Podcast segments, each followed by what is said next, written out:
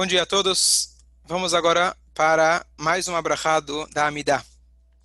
Nos últimos shiurim a gente falou sobre as brachot, onde a gente pede para Hashem nos ajudar a fazer a chuva e fizemos a chuva, a gente bate no coração e se arrepende.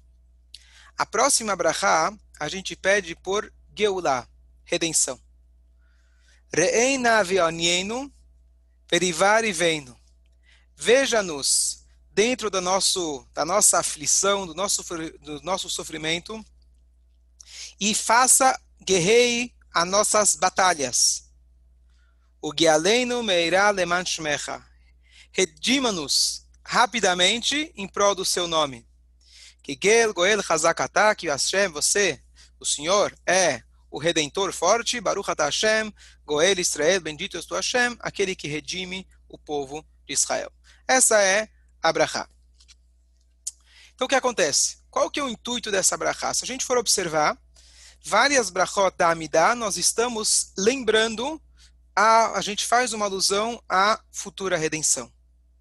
Bom, eu posso pedir para a redenção no final da Amidah, pedir uma única vez, mas parece que a Amidah inteira, mais para frente a gente vai falar, traga o Redentor, descendente de Davi, reconstrua Jerusalém, traga a gente de volta para é, é, fazer o trabalho no templo, toque o grande chofar, tudo isso são alusões à vinda de Mashiach. E essa é a primeira brachá que a gente está falando, literalmente pedindo para Deus para que ele traga a redenção. Um parênteses. Na segunda brachá, a gente falou sobre ressurreição dos mortos, a gente lembrou isso, mas lá a ideia era louvar Deus, olha, Deus é grande, ele traz a chuva, ele é poderoso, tarará, e ele ressuscita os mortos. Isso era para mostrar a grandeza de Deus. Não era tanto pedir para que os mortos se ressuscitem. Aqui é a primeira brachá que nós estamos literalmente, de forma clara, pedindo para que Hashem traga a Geulah. Então, alguns conceitos interessantes. O que significa Geulah? Por que é tão importante a gente pedir isso a cada dia, a cada momento? E por que isso está aqui logo no início da Amidá? Por que, que isso é tão importante? A gente vai agora, a gente falou sobre de sabedoria, depois a gente falou perdoa a gente. A seguinte vai ser saúde, parnassá. O que, que a Geulah veio parar aqui no meio? Geulah seria uma, um pedido coletivo para todo o povo de Israel. Vamos jogar ele mais para frente, deixar a Amidá melhor estruturada na sua ordem. Então aqui tem um conceito muito importante. Contam que certa vez, aquele Yankale, com todas as famosas histórias antigas judaicas, ele não tinha dinheiro para pagar para o Poretz, para o senhor feudal, a, a, a, o pagamento semestral que eles tinham que pagar para o arrendatário. E, na época, se você não pagava, você ia para o calabouço, você e tua família, e você ficava lá até alguém ter piedade ou até literalmente morrer. Bom, o Yankada, infelizmente, ele foi jogado nesse calabouço, um buraco embaixo da terra, e ele ficou por lá. Bom, com o tempo ele foi tendo que se adaptar à nova situação.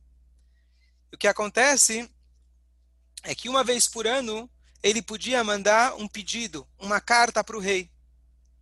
No primeiro ano ele falou: Olha, rei, está muito escuro aqui embaixo. Será que você pode mandar um lampião? Feito. No ano seguinte ele falou: "Olha, a comida, a comida não está muito gostosa. Será que você pode dar uma caprichada?" Feito. E assim a cada ano ele ia pedindo mais uma coisa. O rei um belo dia estava conversando com um amigo, ele falou: "Esse Ankal é um bobo. Todo todo ano, ao invés de ele me pedir clemência e poder voltar para casa, ele impede mais um pouco de água, mais um pouco de comida, mais um pouco de luz. Se ele tivesse me pedido, deixa eu voltar para casa, eu já teria dado tempo, deixado ele voltar, já está aqui há tantos anos. Nós, na nossa compreensão limitada e nossa visão limitada, a gente está muito acostumado a pedir para Deus: olha, Deus, me dá mais um pouco de água, me dá saúde, me dá. Olha, se eu tiver com minhas contas pagas, minha família estiver saudável, tranquilos, sem brigas, para mim já está suficiente. Para mim, isso já é Mashiach. Não. Você pedir saúde, você pedir Parnassá é extremamente importante. Mas em vez disso, você pode pedir para sair da prisão. você pedir para Deus, vamos sair desse galut, tudo vai se resolver. Qual é a nossa dificuldade? A nossa dificuldade é, bom, galut, Geulah é uma coisa global, é muito grande para mim pedir. É, Deus não vai deixar eu sair dessa prisão. Vamos falar sério, já estamos aqui há cinco, cinco mil e tantos anos. Esse é um pedido muito grande, isso não vai adiantar. Então deixa eu garantir. Dá meu dinheirinho, dá a minha luz e deixa eu continuar no buraco, que aqui eu já estou acomodado nesse buraco. Para não deixar que isso acontecesse, os Rahamim possivelmente pensaram nisso e colocaram o lá dentro dos pedidos. Não se apegue a seus pedidos pequenos. Sim, a gente vai pedir, a gente vai pedir saúde, a gente vai pedir parnassá, mas tente lembrar que tudo isso são pedidos para condições melhores para você poder pedir para Deus o que verdadeiramente a gente precisa. Enquanto o Mashiach não chegou, eu vou pedir saúde, eu vou pedir parnassá, eu vou pedir inteligência e etc. Mas não se esqueça qual é o foco. Não se esqueça qual deve ser o nosso verdadeiro pedido. O nosso pedido tem que ser total, absoluto. Eu quero uma vida plena. Ponto número dois.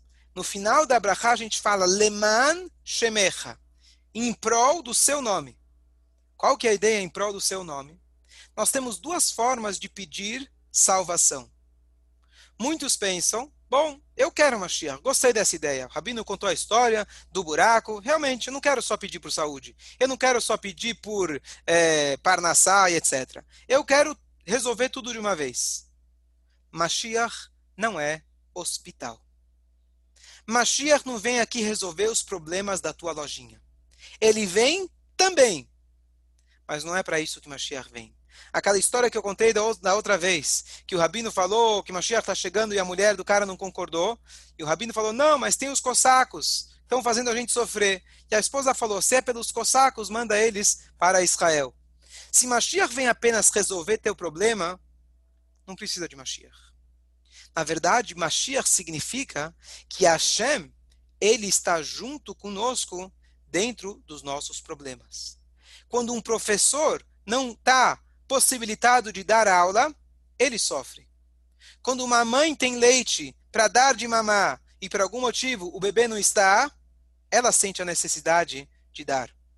Hashem, quando ele não está podendo se revelar completamente nesse mundo, ele está sofrendo junto conosco no Galut. Então, a maneira mais nobre, a maneira mais idealista da gente pedir a Geulah é Leman Shemecha, em prol do seu nome. Eu quero, claro que eu quero salvação. É claro que eu quero saúde, Parnassá e todo o resto. Mas se eu for pedir Mashiach da maneira verdadeira e absoluta, eu não vou pensar nisso de uma maneira egoísta.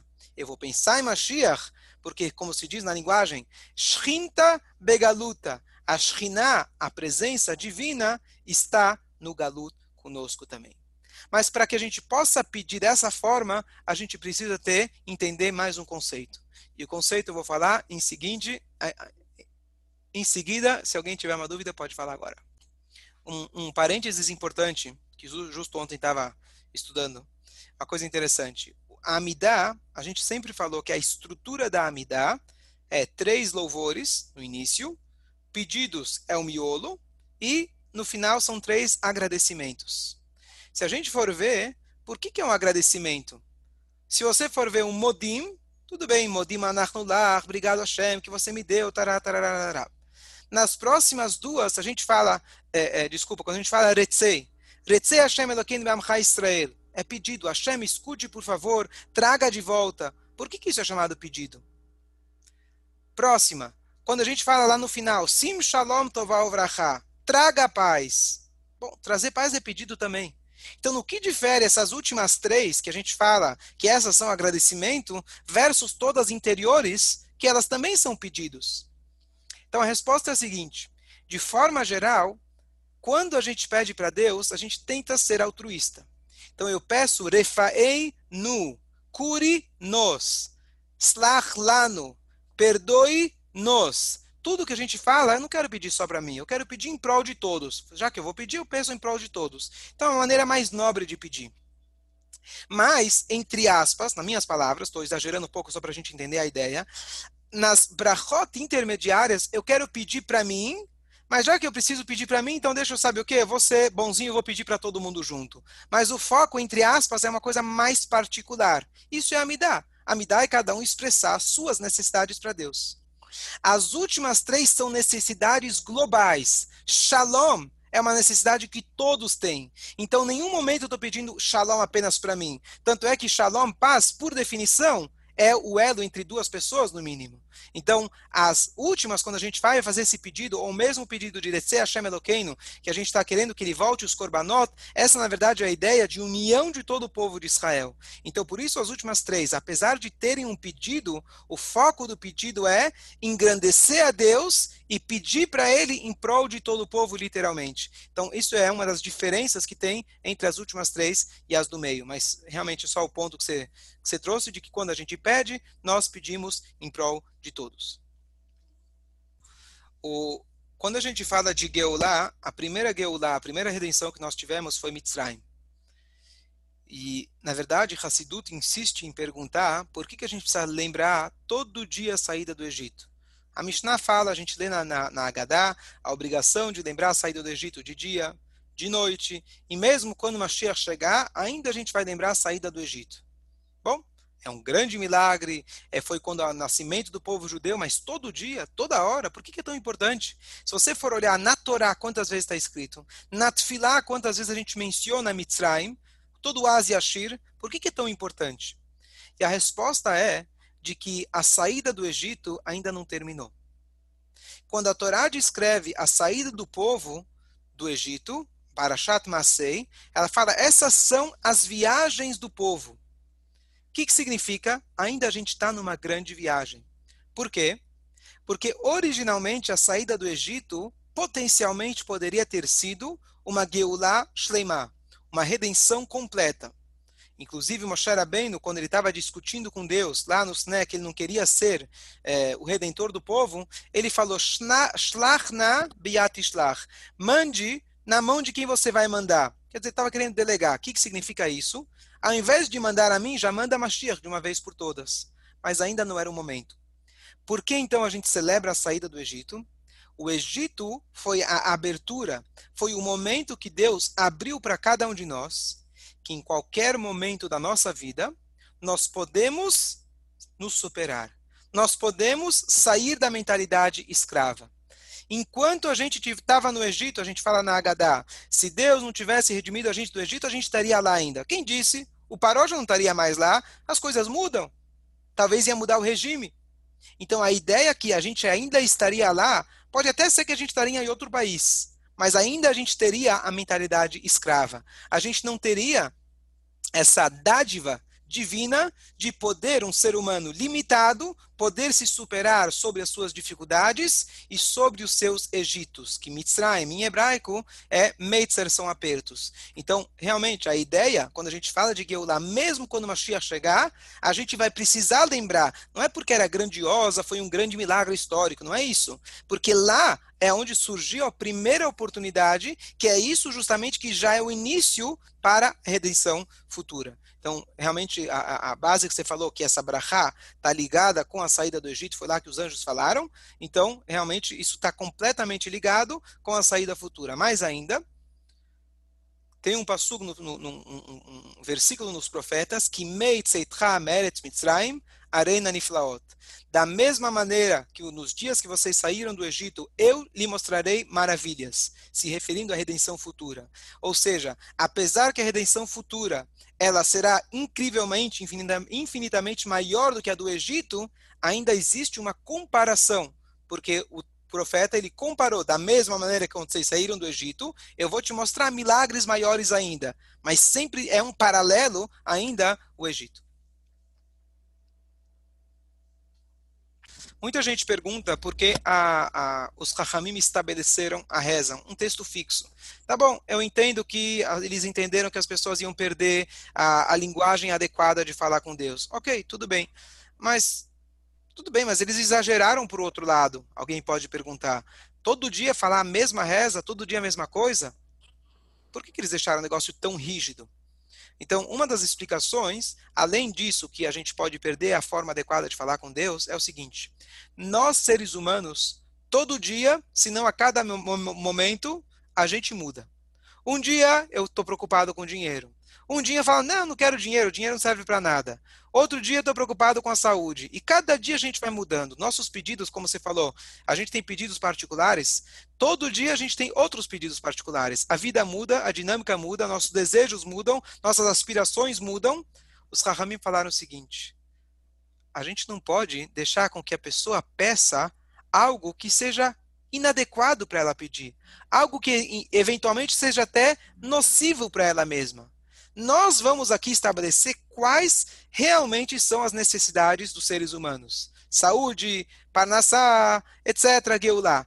Essas são as necessidades. Você focando nessas palavras, você está seguro de você não acabar você mesmo se ferindo. Essa é uma explicação maravilhosa que eu ouvi. Não é a explicação popular. A popular é como eu falei, é uma linguagem adequada e etc. Mas junto com isso, junto com isso, em cada brahá você pode mentalizar algo pessoal. Porque toda a ideia de pedido, que a gente falou isso lá na introdução, toda a ideia da Midá é você expressar todo o teu coração. E teu coração, de uma forma ou de outra, é, vai pensar em si mesmo. Não tem jeito. Não é errado. Mas o que eu falei é a forma mais altruísta. A gente pode crescer e pensar nos outros também, ou conseguir pensar em Hashem, pensar no propósito de Hashem, assim por diante. Mas sempre a gente vai conviver com essas duas coisas. Esse, será que eu coloco a máscara primeiro em mim, depois eu salvo o do outro, como é uma regra, ou se realmente eu tenho que pensar só nos outros e assim por diante. Você ter esse dilema já é muito saudável. Será que eu peço para o outro? Será que eu peço para mim? Esse dilema por si já é muito saudável. Você já não está pensando apenas só em você mesmo, mas sim a me dá tem o foco de você pensar em você mesmo primeiramente. Um último pensamento, é, que quando a gente fala de Geulah, a primeira historinha que eu trouxe, a ideia do cara que estava no porão, o cara que estava lá embaixo, que só pedia por comida, nós precisamos tirar, usar uma metáfora, a cabeça da água. Às vezes a gente está se afogando e tudo que a gente quer é respirar um pouquinho e voltar para baixo da água. A gente precisa, na verdade, não só pedir para respirar e tirar um pouquinho, respirar e voltar para baixo da água. A gente precisa pedir para a gente sair da água e poder enxergar os horizontes. O que, que eu quero dizer? Tem uma famosa anedota que um cara, ele era schnorrer a vida inteira. Ele era pedinte, ia de porta em porta pedindo esmola. Deus nos livre. E um belo dia alguém chegou e falou para ele: Olha, se você ganhasse na loteria, o que, que você ia fazer? O cara não pensou duas vezes, ele falou: Olha, eu já estou ficando velho, tá difícil para mim andar e subir as escadas na frente das mansões que eu venho pedir dinheiro. Se eu ganhasse na loteria, eu ia reformar todas as casas e eu ia tirar as escadas da frente das mansões. Muitas vezes a gente pensa assim. Uma vez fizeram uma experiência, não sei exatamente os detalhes, mas é, alguém foi um, viu, viu alguém foi ele viu um aquário, imagina um aquário de vidro sem tampa e ao invés de peixes, ele tinha moscas lá dentro. Só que as moscas não saíam, apesar que a tampa em cima estava aberta. E perguntaram como foi que vocês conseguem fazer com que tem moscas aqui e ainda elas não fogem. Eu não lembro o detalhe como que fizeram a experiência, mas o detalhe que eu lembro é o seguinte: eles fecharam com um vidro, desde que as moscas nasceram. E as moscas, toda vez que elas tentavam sair pelo vidro, que é transparente, elas batiam a cabeça. Dava, dava de cara com a parede, como se diz. Uma vez, duas, três, quatro, cinco. Chegou uma hora que elas desistiram de, de subir e depois tiraram a tampa e aí elas não naturalmente elas não subiam mais e não fugiam. Às vezes a gente dá de cara com a parede, muitas vezes, mas depois de um tempo a parede nem está mais lá. Mas a gente se limita. Às vezes a gente tentou várias vezes crescer na vida, que seja fazer uma mitzvah grandiosa, seja dar um passo grande na nossa vida. E a gente está acostumado a dizer: não, já tentei, não deu, já tentei, não deu. A tampa já saiu muitas vezes. Mentalidade de galut. Galut significa uma prisão, um exílio. Mentalidade de galut significa você se prende dentro de um aquário. Geulá significa abra seus olhos, a tampa não está mais lá. Começa a enxergar um pouco mais. Dando um exemplo no mundo no mundo de negócios, quem são os caras que eles conseguem uma, uma das qualidades das pessoas que conseguem ter muito êxito na parte financeira, digamos assim. O cara que ele pensa, bom, eu tenho uma lojinha, tudo o que eu quero é poder vender a lojinha e pagar meu ganha-pão.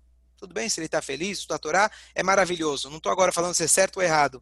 Mas aquele cara que ele tem o sonho, e mesmo durante a crise, pior crise do mundo, ele não se deixa abalar. E ele fala: olha, ainda o meu sonho é ter 30 mil lojas pelo mundo, o que for. Ele consegue sair daquela caixinha, talvez ele não vai ter 30 mil, mas 5 ou 10 talvez ele tenha. A gente tem que ampliar os nossos horizontes. Isso tanto no âmbito material, para aquilo que é necessidade. Às vezes a gente se contenta com ter uma vida medíocre, mas Hashem ele falou, veit no litrumá, inclusive o Rebbe explicou na Parashat Trumá, que todo Yehudi tem que pedir por riqueza. Como alguém falou uma vez, pedir para Nassá e para Goi. A gente tem que pedir riqueza. Ah, mas como riqueza? Sim, com riqueza, de forma altruísta, você vai poder fazer muito mais coisas boas. A gente tem que ampliar os nossos horizontes. Vamos sair daquela mentalidade do cara que pede para ter uma escadinha na frente das mansões. Você ganhou na loteria. Nós somos Yehudim. Por que, que a gente se limita apenas em pedir para Deus? Eu quero ter uma vidinha um pouquinho melhor. Vamos pedir para sair da prisão. E aí, com certeza, todo o resto vai se resolver. Ah, não, mas a prisão é uma coisa muito grande, talvez o rei não vai dar. Ele sabe o que você precisa. Você vai pedir na próxima brachá, dar saúde, dar parnassá, mas tenta pedir saúde, tenta pedir parnassá dentro de uma perspectiva, de uma visão de Geulah, não de uma visão de exílio. Tenta sair da mediocridade. Para de pensar apenas no meu problema. Pensa de forma coletiva. Pensa em Hashem. Pensa de forma altruísta. É isso que o Galut, infelizmente, depois de tantos anos que a gente deu de cara com a parede, o pior Galut é quando você já desistiu de pedir para sair. Você nem enxerga como a mosca que você tem como sair daquilo. Que a gente possa realmente goer Israel. Esse é o nosso pedido diário. Além além da redenção coletiva, que é o que a gente está pedindo de fato, a forma da gente ter essa Geulah coletiva é a gente, cada um de nós, no nosso dia a dia, fazer a nossa saída do Mitzrayim individual. Sair do Mitzrayim significa abrir os nossos horizontes, a gente enxergar que a gente pode muito mais. Temos uma parte de Hashem infinita dentro de nós. A gente não está limitado, a gente tem forças para literalmente transformar esse mundo. E é isso que a gente tem que lembrar na hora dessa brachá. Bom dia a todos.